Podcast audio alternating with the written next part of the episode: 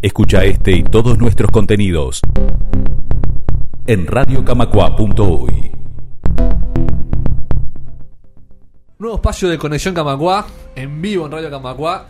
Estamos escuchando la música de Tucuta y Nianzá, que este sábado 31 de octubre a las 21 horas se presenta en la Sala Camacuá, presentando su último disco, Embrujo La Dijon o Lady Dijon. Vamos a conversar con su líder, Ricardo Soto, alias Tucuta. ¿Cómo estás? ¿Todo bien? Muy bien, un placer enorme estar aquí. Eh, y bueno, muy contentos para, para, para, tocar este sábado, después de un año hace que no tocamos con la banda y la verdad que es un placer. Eh, la sala está divina, el sonido está buenísimo, así que eh, los invitamos a todos para que presencien este show. Vamos a, a recorrer un poquito tu, tu, camino en la música. Sí. Eh, arrancando por, por Lady Jones, capaz por Ladillones. Los Ladillones. Los Ladillones. Claro, los Ladillones. Los Ladillones. Eh, los Ladillones que en realidad esta banda son los Ladillones. El tema es que, mm, ¿cómo te puedo decir? Eh, los Ladillones ya es como una tribu. O sea, eh, a ver, llega uno de los músicos que está, no sé, está en España o algo así y, y, lo primero que hacemos, vení, vení a tocar. Entonces es, es como que, que, que eh, siempre está la puerta abierta para los que tocaron, los que los que, los que, los que están, los que sustituyeron a los, a los que se fueron. Y bueno, es todo un, un devenir de, de, en 30 años de carrera, imagínate, todos los músicos que han pasado. Y es el mismo proyecto, ¿no? O sea, el, el proyecto eh, de Ladillones es, es como lo mismo. Porque la esencia además, musical es la misma. Y claro, y, y, por ejemplo, digo, el baterista es el mismo del inicio, el percusionista también, el saxofonista también, o sea, eh, y van, van, van rotando. A veces alguno no puede y manda y bueno, integra otro otro otro amigo la, la, el su lugar, ¿no? Claro. Entonces, digo, el espíritu es el mismo, la composición tiene la misma línea porque soy yo el que compone la música. Entonces, lo mismo. digo, ¿Y Nianzá entonces cómo surge? Nianzá, Nianzá es como, como, ¿sabes lo que pasó? Es que Nianzá era, era que, que tenía que tener, eh, ¿cómo te puedo decir? Eh, un perfil eh, africano, como quien dice. Ese, ese, ese nombre es un nombre de un río de, de, África y es el nombre de una comparsa que también que se, se, se salía de la esquina de mi casa. En 1928 salía una comparsa que se llamaba Los Esclavos de Alianza. ¿Por qué barrio? En Palermo, en, en Ejido y La Rambla. Y, y después hubo un, resurgimiento de esa comparsa en el año 75 más o menos, que se llamaba Los Esclavos de Alianza, pero tal, nueva versión.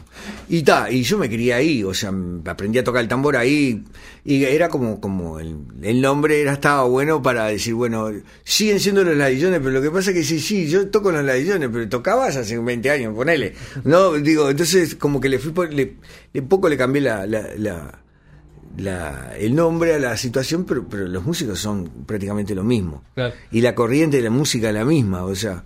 ¿Y, y este, este nuevo disco, Embrujo la Dijon, qué características tiene? ¿Cómo Eh, lo describirías? Eh, eh, mira, es un disco que lo, lo, lo, lo, lo terminamos ahora, que ya tiene como 10 años de haberse grabado en vivo.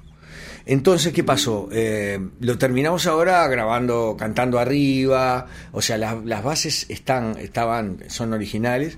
Y en esa época yo estaba haciendo um, como versiones nuevas de músicas cantadas.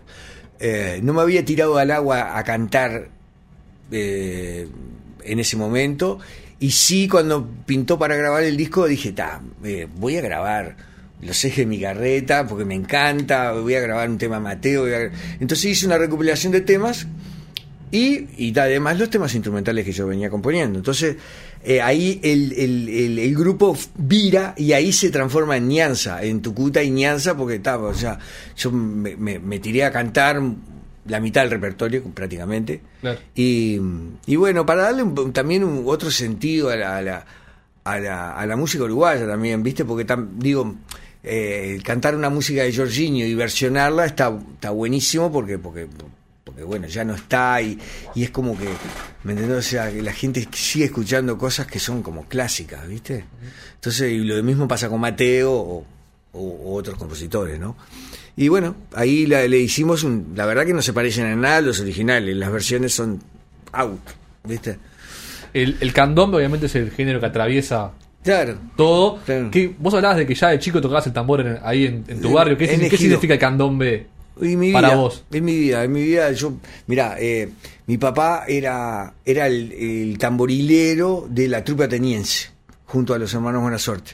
Entonces siempre había tambores en mi casa, eh, ensayaban en mi casa, y bueno, y, y a- así, sin querer, eh, aprendí a tocar el tambor, viste, guiado por todos esos monstruos que venían a mi casa a, tocar, ¿no? Y, y bueno, eh, a los 12 años eh, construí el primer tambor, mi primer tambor. Tenía 12 años y tenía una gana de tener un tambor que me lo hice así, eh, con los dientes me lo hice, pero me lo hice. Y ahí empecé a construir tambores, ahí me hice un- una banda de amigos que se llamaba Las Lonjas de Ejido, porque yo vivo sobre la calle Ejido, Las Lonjas de Ejido que tocaban en los cantos populares, vi- viste, cuando se- estábamos saliendo de la dictadura. Y, bueno, empezamos a, participar en discos con, con, Pareceres, con Chichito Cabral, bueno, una infinidad de músicos, eh, Grupo Universo, tenemos unos candombes también, bueno, y ahí, ta, yo no sabía tocar la guitarra, y después, como a los 20 años, me puse a tocar la guitarra, y aprendí bastante rápido, me, me, me, me quedaba ocho horas con la guitarra bajo el brazo, y aprendí a tocar bastante rápido, y por, por suerte pude pude ponerme al, al- al- al tiro de, de que, de que la música son- no, no solo me quedaba en el candombe, ¿viste? Porque tenés como un poco de techo, ¿viste? Decir, pa, yo quiero componer una canción, no podía hacer nada, con el tambor solo era Claro. muy complicado. ¿Y cómo, cómo se mezclan ahí otros géneros a fusionarse con el candombe? El, no sé, el Funk. funk el jazz. funk, sí, sí. Bueno, a, a- a- a medida que, que- que vos vas tocando profesionalmente en, en boliches y, y en orquestas grandes, yo integraba orquestas, tocando la, guitarra, ¿no?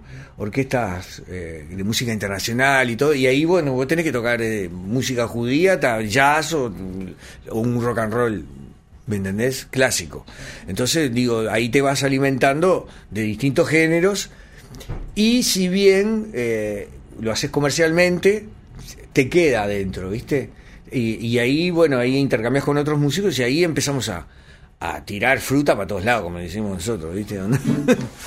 y está, y está, buenísimo. Y, y ya- yo me he metido con, con, con- con ritmos af- af- afrolatinos que, que, está, que, que digo, no están muy como te- curtidos acá, ¿me entendés? O sea, eh, la fusión del funk con, con, con, con- la música latina, ¿me entendés? O sea, eh, o- o el funk con, con algunos elementos de música clásica. O sea, que puedes hacer algún movimiento en la música que, que, que fusione una cosa con la otra, que no es fácil. Y bueno, yo me atreví un poquito a todo eso. ¿Qué vamos a, a ver y escuchar este sábado? Primero, ¿quiénes, quiénes van a estar en el escenario, en la banda como invitados o lo que fuere? ¿Y qué vas a tocar aparte de- Claro. de tu- tus temas? ¿Vas a hacer algo más? Mira, este en este disco que vamos a presentar, en el show vamos a presentar algunos clásicos de los ladillones que son, viste, onda, la gente te lo termina pidiendo y los tenés que tocar. Tienen que estar. Tienen que estar. Después vamos a hacer un paneo de ese disco, que son como seis o siete temas, que hay algunos instrumentales y otros que son cantados. Y después eh, yo compuse músicas nuevas en estos últimos años y también las voy a presentar porque se supone que hay un, un tercer disco. pues, El, el Embrujo Ladillón es el Embrujo Ladillón 1 y el Embrujo Ladillón 2. Son dos discos. Terminamos uno recién. Eh, y vamos a ir con el segundo y a medida voy a ir grabando el tercer disco ese que no sé cómo le voy a poner todavía. Eh, creo que le voy a poner Ladillones Project. Proyecto. Entonces, eh, ahí sí, de alguna manera, también voy a, a invitar a viejos músicos de los Ladillones para hacer como una recopilación de la historia de los Ladillones, pero con músicas nuevas. Claro. Está. Y Entonces un poco la idea, digo, eso todavía no lo empezamos a grabar, pero sí tengo las músicas. Como ya las veníamos tocando, las voy a tocar también como para decir, bueno, mira, acá hay un, un bosquejo nuevo y un nuevo disco. claro. Eso, esa es la idea. Eh, todo este periodo pandémico que vos decías hace como un año. Ya, ya- ya no sé si me lo, me lo decías al aire o fue al aire, no me acuerdo, pero hace como un año que no tocan. Que no tocamos ¿Cómo. ¿Cómo lo sobrellevaste? ¿Cómo lo sobrellevaron todos los músicos? ¿Sabes que me, me- a nosotros, a, a mí particularmente, me vino bien? Porque, de- eh, ¿cómo te puedo decir? Eh, no tenía muchas mu- muchas propuestas de y ni producción para encarar eh, escenarios y, y bueno, lo de la pandemia, bueno, eliminó todo. Y entonces lo que hice fue meterme en la trinchera, o sea, en mi casa, terminar de construir un estudio de grabación que me estaba haciendo para, para uso propio, y lo terminé. Lo terminé, conseguí las últimas máquinas y, y terminamos de...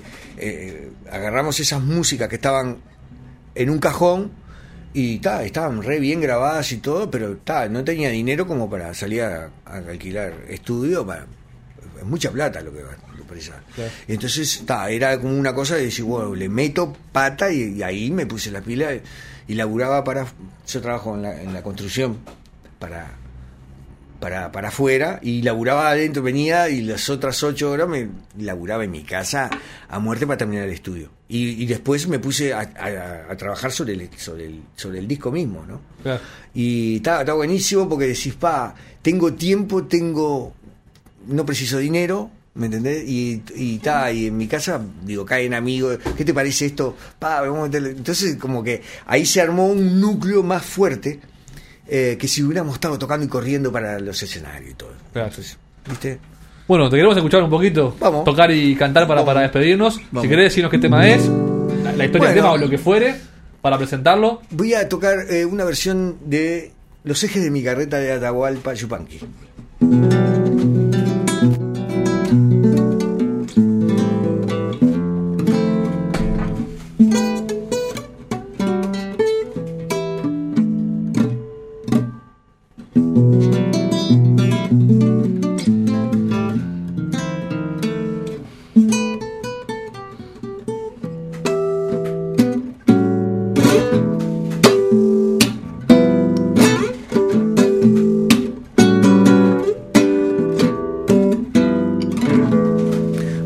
Non graso los ejes me llaman abandonado. Porque non graso los ejes me llaman abandonado. Si a mí me gusta que suene que los voy a engrasar. Si a mí me gusta que suene, pa' que los voy a engrasar.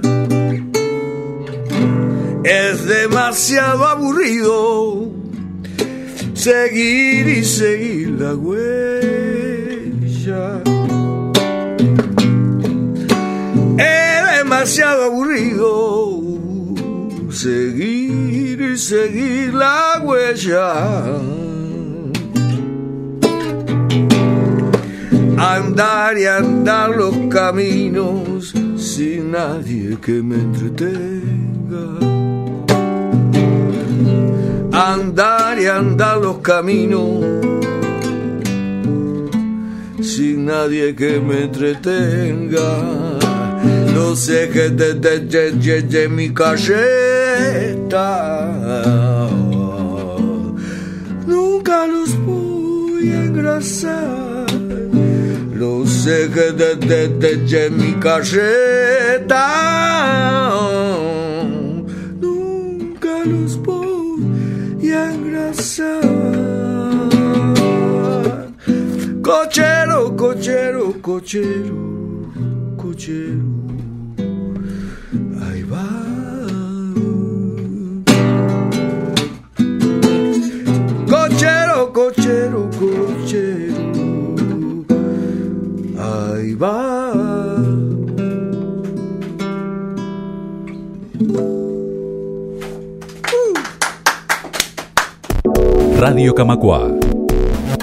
La radio de AEBU.